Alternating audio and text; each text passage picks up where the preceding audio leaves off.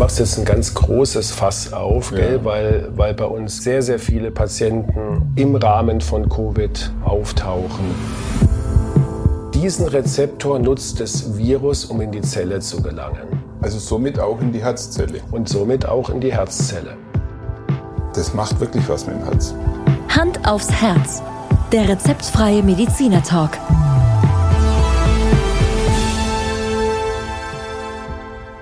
Hallo und herzlich willkommen bei Hand aufs Herz. Geschichten rund ums Herz mit professioneller Begleitung von Dr. Markus Knapp. Mein Name ist Thomas Krug und ich freue mich auf die heutige Folge. Hallo Thomas. Markus, ich grüße dich. Hi. Ja, Thomas, ähm, ich, ich wollte dir, bevor wir anfangen, kurz erzählen, ich weiß nicht, ob dir es auch so geht, seit wir diesen Podcast machen. Bald ein Dreivierteljahr, da Ja. Ja, ich Ja. fieber schon dem nächsten Mai entgegen, wo wir dann ein Jahr tatsächlich dabei sind. Folge 52, Markus. Ich bin, äh, wir sind, glaube ich, schon am Grübeln, was wir bei der Folge 52 machen, was äh, dann ja irgendwie auch ein bisschen was Besonderes sein sollte. Ja, müssen wir uns noch ausdenken. Also jedenfalls, jedes Mal, wenn ich jetzt Musik höre und Ja. ähm, äh, ich höre, egal ob, ob das jetzt Klassik ist oder, oder Rock oder sonst irgendwas, heute Morgen habe ich Oper gehört, mal wieder. Ich bin, bin eigentlich ein, ein Opernfan. Ja. Und mir ist tatsächlich aufgefallen, dass bei einer meiner Lieblingsopern, nämlich La Bohème von Puccini, ein, ein ganz kurzer Abschnitt kommt, wo es ums Herz geht. Jetzt was hören. Ja. Und zwar ähm, wird eine Dame gefragt, die, ähm, sag mal, um es salopp zu sagen, in schwierigen Beziehungsverhältnissen lebt, die also äh, nicht ihrem, ihrem Freund treu, treu bleiben kann und Ja. mal den und mal den hat. Gell? Und sie wird gefragt, und Musetta, so heißt sie, was macht das Herz? Ja? Also genau diese Frage, was macht dein Herz? Und Ja. sie antwortet, ach, ich spür's nicht, ähm, es schlägt nicht. Es hängt wahrscheinlich damit zusammen, dass es von Samt bedeckt ist. Also sie hat gerade einen reichen Typen an der Hand, gell, der sich fein einkleidet. Ja? Und ähm, allein dieser, also ich erzähle dir das, das ist jetzt nichts wahnsinnig äh, tolles Zitat, gell, aber Aber es stellt den Bezug eigentlich her zu dem, was, was uns ja jede Woche beschäftigt. Es, genau, ja, und, und es gibt auch äh, Menschen, die ihr Herz, vor allen Dingen dann, wenn sie es nicht hören wollen oder auch nicht auf ihr Herz hören wollen, ähm, einfach nicht bemerken und auch nicht merken, dass es schlägt. Ja. Hat dann die äh, Dame in der, in der Oper irgendwann auch ein Broken Heart Syndrom? Ähm, ja, die, also, wie soll man sagen, die, nicht ein Broken Heart Syndrom, aber sie hat auf alle Fälle ähm, ein, ein Up and Down in ihren Liebesbeziehungen zu ihrem Freund, den sie mal verlässt und dann wieder äh, sozusagen für ein paar Monate an sich ranzieht. Ja? Und das Herz ist natürlich eine Allegorie für ihr, ja, für ihre Liebe oder für ihr Liebesleben, für ihre, für die wahre Liebe. Und sollten wir irgendwelche Zuhörerinnen und Zuhörer für Opern, Operetten begeistern? Ja. Es geht immer um die Liebe. So ist es. Es geht immer um die Liebe und es geht in dem Sinne natürlich auch ums Herz und um Herzschmerz. Und ähm, vielleicht können wir an der Stelle wirklich den Bogen spannen zu dem Thema, was wir heute besprechen wollen, weil äh, es hat äh, zum einen eine hohe Aktualität und zum anderen ist es natürlich auch wirklich ein Stressthema. Ähm, Corona versus Herz.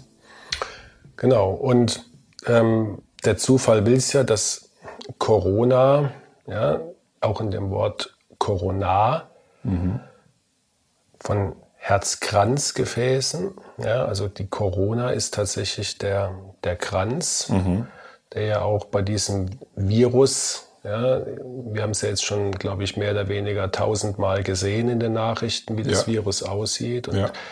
und so können wir eigentlich den Bogen äh, ganz gut spannen. gell? Und an der Stelle, Markus, lass uns, lass uns doch mal äh, in was einsteigen, was, glaube ich, durchaus von Interesse ist.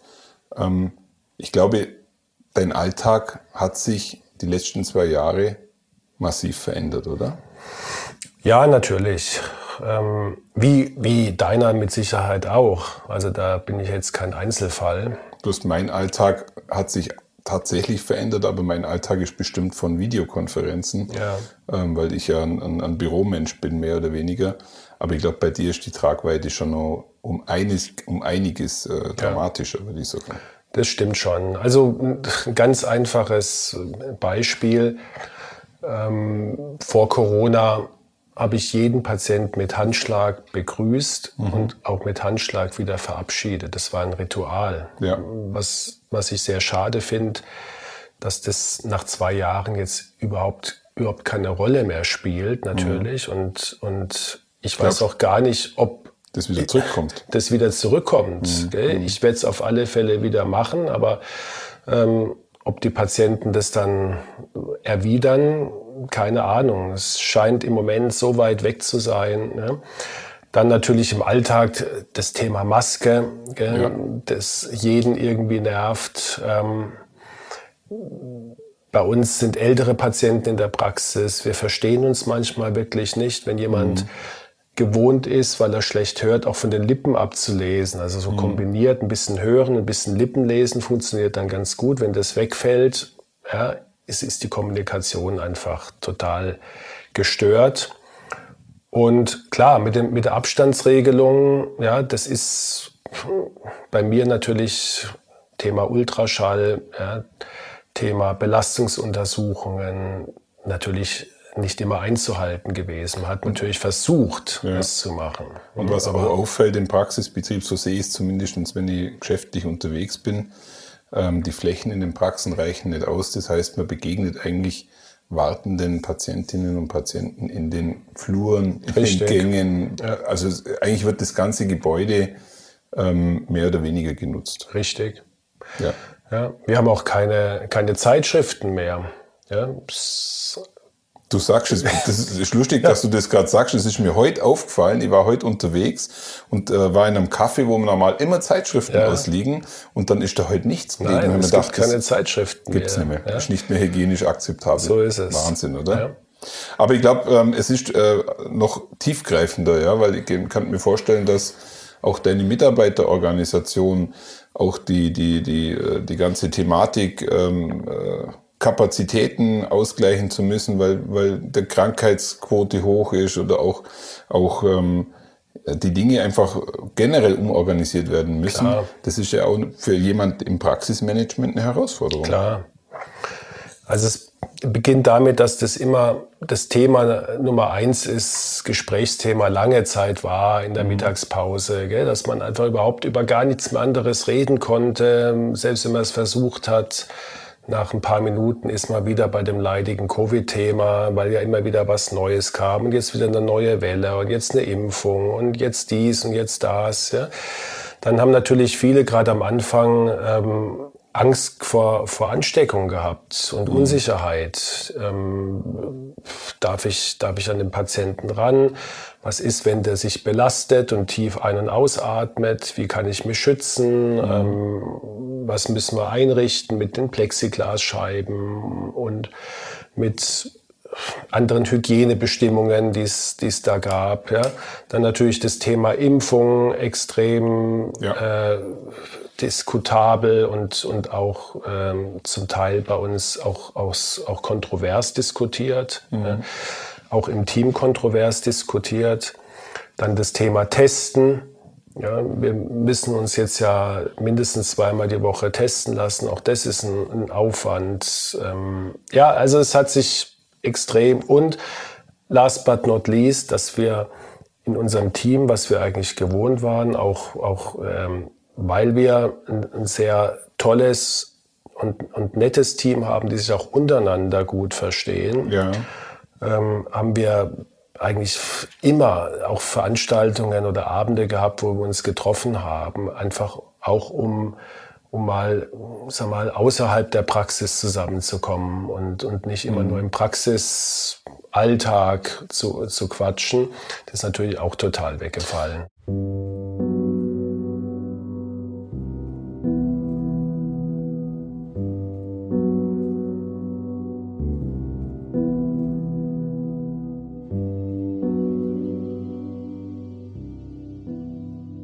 Glaube, man kann wirklich sagen, dass der Mikrokosmos, in dem du dich ja jetzt bewegst mit deiner Praxis, der spiegelt eigentlich eins zu eins das wieder, was wir in der Gesellschaft auch erleben. Das, die ganzen Diskussionen, die ganzen mhm. Probleme, die dort entstehen und natürlich die ganze Belastung, die da auf den einzelnen Personen lastet und aber auch, und äh, das darf man glaube ich nicht unterschätzen, die halt auf dem Verantwortlichen lastet. Und mich würde jetzt echt mal persönlich interessieren, hattest du irgendwann die letzten zwei Jahre für dich selber eine gewisse Angst, dich anzustecken oder eine gewisse Angst, das Ganze kann irgendwie nicht mehr funktionieren oder siehst du das alles sehr, sehr nüchtern, pragmatisch? Ist das so, wie euer Job eigentlich auch ist, wie du dich als Arzt verstehst?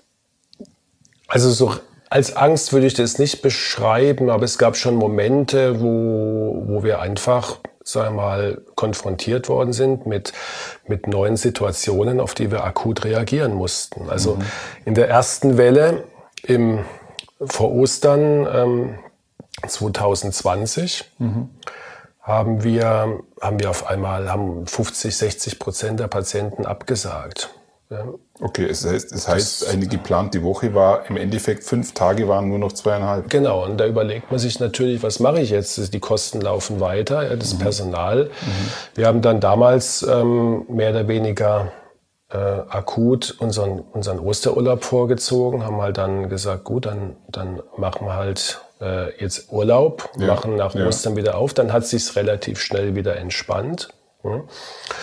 Ähm, es Natürlich haben wir uns am Anfang auch, wo das so unklar, hat jeder Angst gehabt, sich anzustecken. Und ja. wir waren auch extrem vorsichtig. Ja, und ja. jetzt ist es, ja, einfach Routine, gell, was im Moment für uns in der Organisation wirklich am aufwendigsten ist, dass wir, dass wir einfach bei, bei aller sag mal, Hektik des Alltags und, und Patientenaufkommen, dass wir für Sicherheit sorgen, dass wir mhm. für unsere Sicherheit sorgen. Wir fragen auch die Patienten, ob sie geimpft sind, mhm. einfach auch für unseren Schutz. Ja. Mhm. Es gibt leider einen ganz geringen Anteil von Patienten, die uns darauf keine Antwort geben, was ich mhm. ehrlich gesagt schäbig finde. Ähm, du weißt ja, ein Patient muss nicht geimpft sein, um zu ja. uns zu kommen. Er braucht keinen 2G- oder 3G-Nachweis. Ja. Ähm, also wie du auch weißt, es gibt eine Behandlungspflicht. Richtig, wie du auch weißt, sind wir als Praxisinhaber und auch unser Personal in den nächsten Wochen verpflichtet, geimpft mhm. zu sein. Da ist ein Ungleichgewicht da. Und das muss ich, muss ich an dieser Stelle mal ganz ehrlich sagen, finde ich für, für uns Ärzte eigentlich eine Zumutung. Mhm. Ja. Es ist ähm, klar, gibt es Notfälle und dann ist es natürlich egal, ob jemand geimpft ist oder nicht. Er muss behandelt werden. Das ja. ist auch der Hintergrund der. Sache. Ja. Aber es gibt leider Menschen, die machen sich einen Spaß daraus, äh, zu sagen, brauche ich ihnen nicht zu sagen, ob ich geimpft bin. Und wir haben keine Handhabe, mhm. äh, uns dagegen zu wehren. Ja, das mal nur nebenbei ist, ist tatsächlich, was du ansprichst, ist, glaube ich, wirklich ein schwieriges Thema. Ist für dich individuell ein schwieriges Thema, aber äh, spiegelt auch wieder dein Mikrokosmos, spiegelt die gesellschaftliche mhm. Problematik wieder, hat viel Spaltungspotenzial, was da passiert. Und leider Gottes belastet es natürlich auch unser Demokratieverständnis, ja. Aber ich glaube, an der Stelle müssen wir, müssen wir wahrscheinlich aufpassen, weil.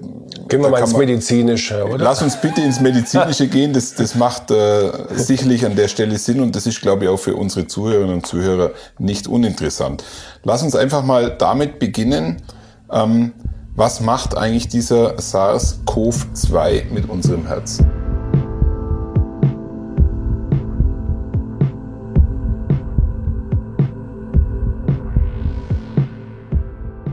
Was passiert da eigentlich? Und ich muss ehrlich gestehen, ich habe ähm, die letzten Tage ein bisschen recherchiert und auch ein bisschen mir äh, im, im YouTube ein bisschen mhm. äh, was angeschaut. Und umso mehr ich mir das angeschaut hat, umso mehr musste ich sagen, das macht wirklich was mit dem Herz. Also du bist jetzt vorgebildet sozusagen. Ich kann dir gar nichts mehr beibringen heute. Ich glaube, du kannst mir ja. richtig viel beibringen, aber ich kann vielleicht auch ein paar interessante Fragen loswerden. Okay.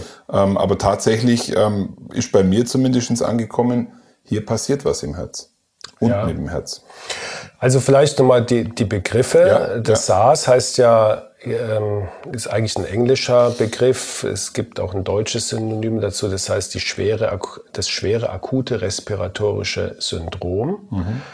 Also ein SARS-Virus ist also ein Virus, das so eine Erkrankung auslöst. Ähm, und das impliziert ja, dass es hauptsächlich auf die Lunge mhm. geht. Und ähm, das, das Covid, was wir ja auch immer als Synonym ähm, brauchen, ist praktisch die, das Coronavirus Disease, mhm. also Krankheit. Ja? Und deswegen SARS-CoV ist eigentlich ähm, das Virus, ja, und die, die Erkrankung heißt dann äh, Covid-19, weil es halt 19 losging. Ja. Mhm, mh. Nur, dass wir mal diese Begriffe definieren. Es gibt ähm, dieses, dieses SARS-Virus gehört zu diesen Coronaviren mhm. wegen dem Kranz außenrum und den Spikes, was wir schon ja. vorhin angesprochen haben. Da gibt es sieben mhm. davon. Mhm. Und ein Teil davon, ich glaube drei, sind ähm, Viren, die uns tatsächlich Probleme machen und die vom Tier auf den Menschen übergegangen sind. Ähm, in dem Fall war es, glaube ich, eine Fledermaus in China. Ja, ja genau. Aber man hat es auch in diesen, ich glaube, in Dänemark war das, äh, in den Nerzen. Da genau, mussten ja so, so Nerzfarmen ähm, die ganzen Tiere ja, getötet das ja, werden. Das ist ja der schlimmst anzunehmende Fall, oder? Der Übergang vom Tier zum ja, Mensch, das ist ja, davor hat man ist im immer, Endeffekt... Ist immer eine Katastrophe, gell? Ja. Die Schweinegrippe, ja. Ähm, AIDS kam, kam von dem Affen, von, mhm. der, von der Meerkatze. Gell? Also das sind immer äh, sehr, sehr gefährliche Viren. Aber das heißt, dass der Virus tatsächlich dann das Herz befällt oder die Herzzellen befällt oder also mir war nicht ganz so klar. Ich habe das Gefühl gehabt, ähm, äh, dass das zwar stark erforscht wird aktuell, aber dass wir bei weitem noch nicht wissen, was wirklich passiert. Nein, das, ähm, man, man, wundert sich immer wieder, was man in zwei Jahren so rausbekommen kann. Gell? Mhm. Da, da ist immer wieder mal so ein Punkt, wo man die Menschheit einfach bewundern kann, mhm.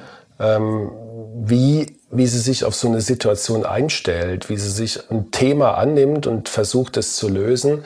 Und ähm, in, natürlich ist das, ist das Virus vor allen Dingen, und das kriegst du auch mit im Alltag, äh, ist die Lunge betroffen. Ja. Das ist das Organ Nummer eins, weil wir das Virus natürlich auch über die Atemwege aufnehmen. Ja?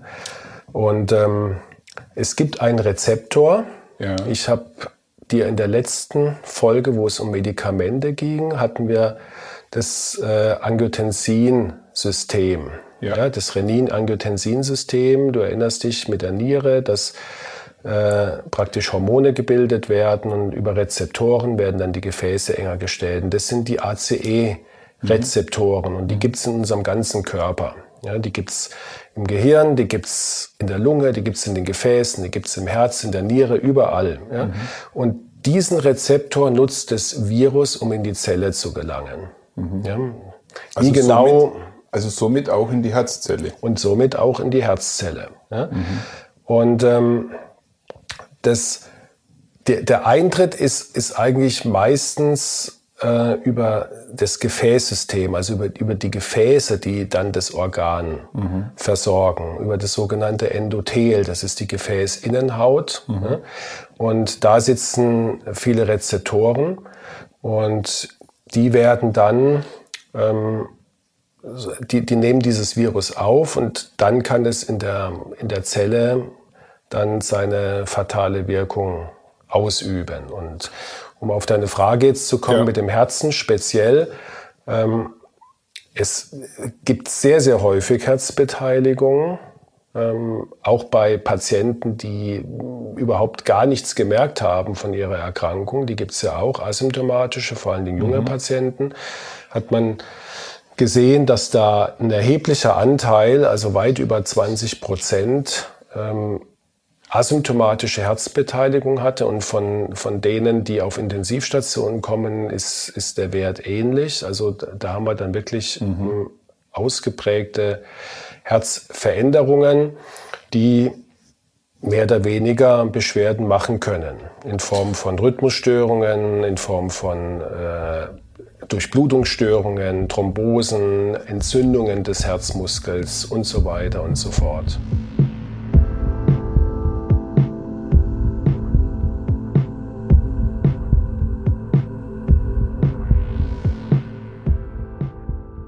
Also das Thema Herzmuskel, glaube ich, haben wir, haben wir noch mal ein bisschen, weil das ja, glaube auch in der, in der öffentlichen Wahrnehmung eins der Hauptprobleme mhm. ist, die da immer wieder auch diskutiert werden. Ja. Ähm, mich würde jetzt eins interessieren und ich weiß nicht, ob die, ob die Frage überhaupt so konkret gestellt werden kann, aber gibt es überhaupt Leitbeschwerden eines Covid-Erkrankten, die dir helfen, die Herzproblematik zu erkennen? Habe ich das jetzt sehr kompliziert? Nee, nee, ich habe verstanden, wie die Frage ist. Ähm, ich, also es gibt, es gibt schon so ein paar Beschwerden. Ich würde jetzt mal sagen, wenn du jetzt akut Rhythmusstörungen verspürst, ja. ja. die du nicht kennst, dass also auf einmal dein Herz sehr kräftig und unregelmäßig schlägt, also, also was äh, wenn du die Symptomfolge noch in Erinnerung hast, ja. immer so auf, oder die Herzstolperfolge, ja, das sind diese Extrasystolen, die dann kommen, weil wir gestörte Herzmuskelzellen haben durch das Virus. Mhm. Ansonsten, die Symptome sind natürlich unspezifisch und auch manchmal von der harmlosen Erkältung nicht zu unterscheiden. Also die, einfach die, die, die Grippesymptomatik, das Gliederreißen, die Kopfschmerzen. Mhm. Ähm, bei, bei Covid ganz, ganz massiv die ähm, Geschmacks- und Geruchssinnverlust ja. für einige Zeit. Das ist eigentlich das Leitsymptom, ähm, was fast jeder hat und wo man dann auch das oft differenzieren kann von der Erkältung. Ähm, ansonsten die, die Müdigkeit, die Schlappheit, kann Sache der Infektion sein. Es kann aber genauso gut natürlich auch ein Hinweis auf eine Begleitmyokarditis mhm. sein. Hattest du dann bei dir in der Praxis die letzten zwei Jahre so klassische Fälle, dass jemand äh, Covid erkrankt war und eigentlich noch nie ein Herzproblem hatte und dann aber zu dir kam und Herzprobleme hatte? Kann man das so, kann man das so eindeutig äh, ähm, feststellen? Also ähm, wir hatten natürlich, da machst du jetzt ein ganz großes Fass auf, ja. gell, weil, weil bei uns Covid seit, sagen wir, einem Jahr und nochmal verstärkt, seit es auch die Impfung ja. gibt, auf die wir ja sicherlich auch nochmal zu sprechen kommen, sehr, sehr viele Patienten zu uns im Rahmen von Covid auftauchen. Mhm. Entweder ähm, mit der Frage, habe ich eine Herzmuskelentzündung mhm. durch Covid bekommen oder aktuell? Oder habe ich ein sogenanntes Long-Covid-Syndrom nach einer überstandenen Infektion und ich komme mhm. einfach nicht in die Pötte? Oder habe ich eine Impfreaktion mit einer Myokarditis? Und von daher sehen wir sehr, sehr viele Patienten.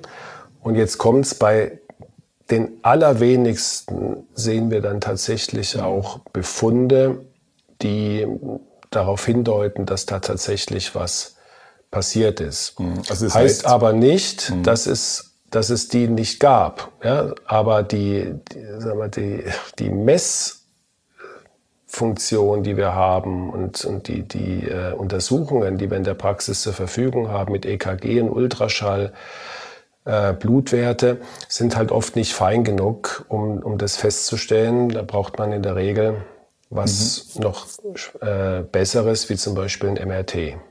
Aber das zeigt ja eins ganz deutlich, Covid schürt Ängste und die Ängste schlagen bei euch in den Praxen auf. Ja, klar. Ja, und das, äh, Eindeutig. Äh, vielleicht da, soll auch die Folge ein bisschen dazu dienen, diese Ängste ein bisschen zu, ja, zu entschärfen vielleicht auch, indem wir einfach miteinander darüber sprechen, indem, indem du ein bisschen erzählst, wie das eigentlich in der Praxis äh, auch mit dem Thema immer wieder auch oft positiv ausgeht, ja, dass diese Ängste nicht immer ja. bestätigt sind, aber natürlich auch oft bestätigt werden.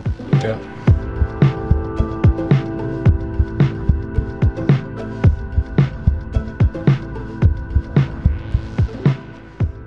Jetzt weiß ich gar nicht, ähm, ich habe mir da so viele Sachen aufgeschrieben. Du darfst mich da gerne an der einen oder anderen Stelle ja. ausbremsen.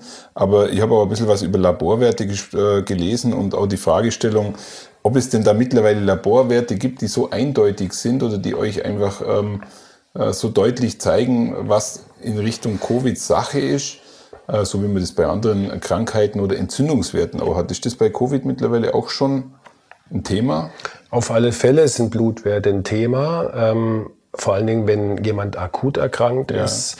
Ähm, da haben wir wieder die beiden Griffe, Begriffe Sensitivität und Spezifität. Mhm. Also ein Wert, nehmen wir mal den Troponinwert. Mhm. Wenn ich Covid habe mit einer Herzbeteiligung, ist die Wahrscheinlichkeit, dass ich einen erhöhten hochsensitiven Troponinwert habe, relativ hoch. Okay. Das heißt, äh, ich werde einen pathologischen Wert aufzeichnen können. Mhm. Aber es heißt jetzt nicht, wenn ich diesen Wert habe, dass ich Covid habe. Das ist dann die Spezifität. Also es gibt jetzt noch kein äh, Laborwert in der Praxis, der sagt, okay, das ist ein äh, pathologischer Herzwert aufgrund von Covid, sondern es könnte auch eine normale Durchblutungsstörung sein oder eine Blutdruckentgleisung. Mhm. Kann das dann wie so ein Indiz dann sehen, oder? Es ist ein Indiz, es ja. ist ein Hinweis, was, ja. ähm, sag mal, wenn jemand bestätigt Covid hat durch einen PCR-Test ja. und hat dann noch gleichzeitig einen erhöhten Troponinwert, ist es natürlich sehr wahrscheinlich, dass es aufgrund einer Herzbeteiligung ist. Mhm. Aber es könnte auch sein, er hat Covid und äh, dummerweise ein paar Tage später noch einen Herzinfarkt. Ja, mhm. Dann hat er auch einen erhöhten Troponinwert. Mhm. Ist der Troponinwert ein Wert, der bei einer regulären äh, Blutuntersuchung mit aufgezeichnet wird oder ist das ein sehr spezieller Wert? Ist ein spezieller Wert, der auch eine Fragestellung erfordert. Okay. Macht man jetzt nicht so routinemäßig. Okay. Ja. Also den hat jetzt der normale Patient nicht auf seinem Blut, äh, Blutauswertung nein, draufstehen? Nein, hat er nicht. Ja. Okay. Und das Gleiche gibt's für den, für den Herzschwächewert. Das ist der NT-proBNP. Das ist ein äh, Hormon, hat man schon mal bei der Herzschwäche-Folge, mhm. das ausgeschüttet wird bei akuter oder auch chronischer Herzschwäche. Mhm.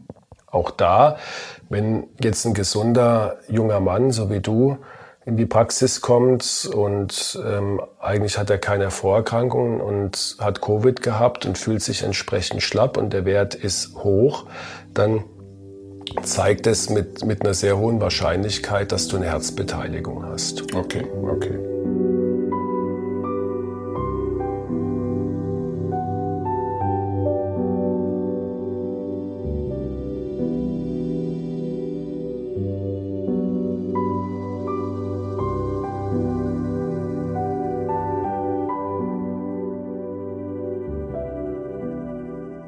Ähm, Lass uns mal nur kurz darüber sprechen, wie das Ganze sich mit den Risikogruppen verhält. Äh, auch dazu gibt's, glaube ich, mittlerweile sehr viele Studien. Und ähm, ich habe jetzt eine Studie dazu die Tage gesehen. Was mich daran fasziniert hat, und vielleicht kannst du mir das ein bisschen erklären, ist, das, dass es tatsächlich so ist, ähm, dass das Risiko an Covid zu sterben sich sogar bei, der ein, bei dem ein oder anderen Medikament reduziert. Also mhm. Herzmedikament natürlich. Ist das tatsächlich so? Ja, da gibt's ähm, ganz gute sag mal, Hinweise. Es gibt noch keine, zumindest sind sie mir noch nicht bekannt, jetzt groß angelegten Studien damit. Kommen wir vielleicht nochmal erst zu den klassischen ja. Risikofaktoren. Das war natürlich in der in erster Linie das Alter, wie ja. du weißt. Gell? Je älter wir sind, desto größer die Gefahr, an Covid zu sterben. Auch das mhm. Geschlecht, wie immer, wir Männer wieder mal benachteiligt. So ist es halt im ja. Leben. Ähm, aber dann kommen doch ein paar andere Sachen, die man am Anfang gar nicht so auf dem Schirm hatte. Zum Beispiel die Adipositas, also Übergewicht. Ist eindeutiger Indiz? Äh, oder ist, ist ein ganz, ganz strenger Risikofaktor. Okay. Und ich weiß noch gerade in, den, in der ersten Welle, wo, wo ja leider sehr viele Patienten auch, auch bei uns im Landkreis gestorben sind, waren sehr, sehr viele leider betroffen, die übergewichtig waren. Und wenn dann auch noch hoher Blutdruck dazu kam, ist der zweite Risikofaktor, ähm, dann war, war das wirklich äh, oft mit einem schweren Verlauf verbunden, manchmal auch mit einem tödlichen Verlauf. Dann kommen noch so Sachen wie Diabetes ähm, und natürlich Vorerkrankungen, die, wenn jemand eine, eine, Lungenschädigung hat, wenn jemand eine Tumorerkrankung hat, also ohnehin schon mhm. ein geschwächtes, sag mal, Körper Organsystem oder, oder ein schlechtes Immunsystem, dann potenziert sich das Risiko natürlich. Ich glaube, äh, selbstsprechend ist, dass auch äh, die Raucher äh, ein höheres Risiko abgebildet haben. Ja. Also das. Äh, die Raucher und dann die, die Lungenschädigung. Ja. Ist, ist natürlich ein, klar ein Risikofaktor. Ja. Okay. Ja, und die, jetzt gab es am Anfang, ich habe dir das gesagt, mit dem ACE-Rezeptor. Mhm. Mhm. Und wenn du dich an die Medikamentenfolge erinnerst, dann gibt es ja diese ACE-Hämmer oder die AT1-Blocker, die ja diesen Rezeptor ja. entweder blockiert haben oder ähm, das Enzym gehemmt haben in dieser Kaskade, damit das Angiotensin gebildet wird. Und am Anfang hatte man Sorge, dass wenn man diese Medikamente einnimmt, dass man sogar dem Virus die sozusagen aufmacht. die Tür aufmacht. Ja, ja. ja und ähm, mich haben damals auch einige Patienten gefragt, ähm, soll ich das jetzt weiternehmen? Es war mal so ein paar Wochen, zwei, drei Wochen, mhm. wo das eine sehr große Unsicherheit war. Gott sei Dank hat sich herausgestellt, dass da keine Übersterblichkeit oder auch irgendwie, äh, dass es als Risikofaktor äh, angesehen werden konnte. Und im Nachhinein hat sich sogar herausgestellt, das hast du vorhin erwähnt, und das ist richtig, dass die Einnahme sowohl von, von diesen Medikamenten, mhm. also AT1-Blocker, ACE-Hämmer und den Statinen, also Cholesterinsenker, sogar ähm, verhindert, dass das Virus ins Endothel kommt oder verhindern kann, weil es einfach ähm, auch antientzündliche Wirkungen in der Gefäßinnenhaut ja, hat. Kannst du kurz erklären, was ein Endothel ist? Endothel ist äh, die Innenhaut des Gefäßes, okay. wo sehr viele Rezeptoren sitzen. Wie die mhm. Tapete, sage ich jetzt mal, von der Wand hier. Diese Abwehrreaktion ist jetzt aber alles auf den, auf den Kosmos des Herzens bezogen. Nee, auf jedes Organ. Jedes Organ? Ja. Okay.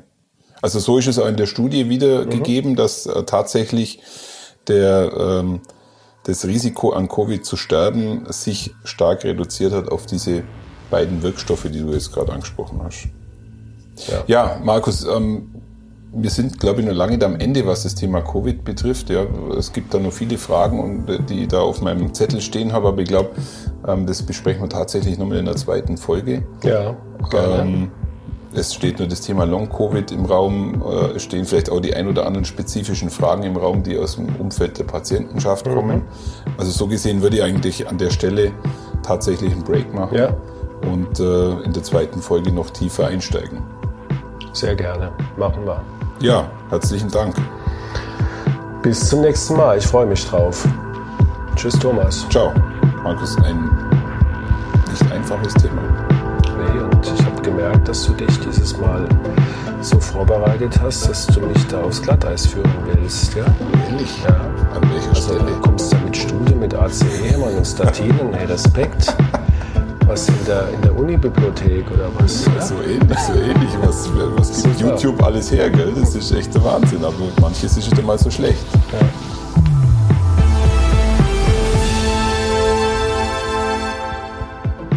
Schauen Sie mal bei uns vorbei unter www.handaufsherz-podcast.de und bleiben Sie immer über uns auf dem Laufenden auf unserem Instagram-Account. Hand aufs Herz, Ihr rezeptfreier Mediziner-Talk rund ums Thema Herzgesundheit.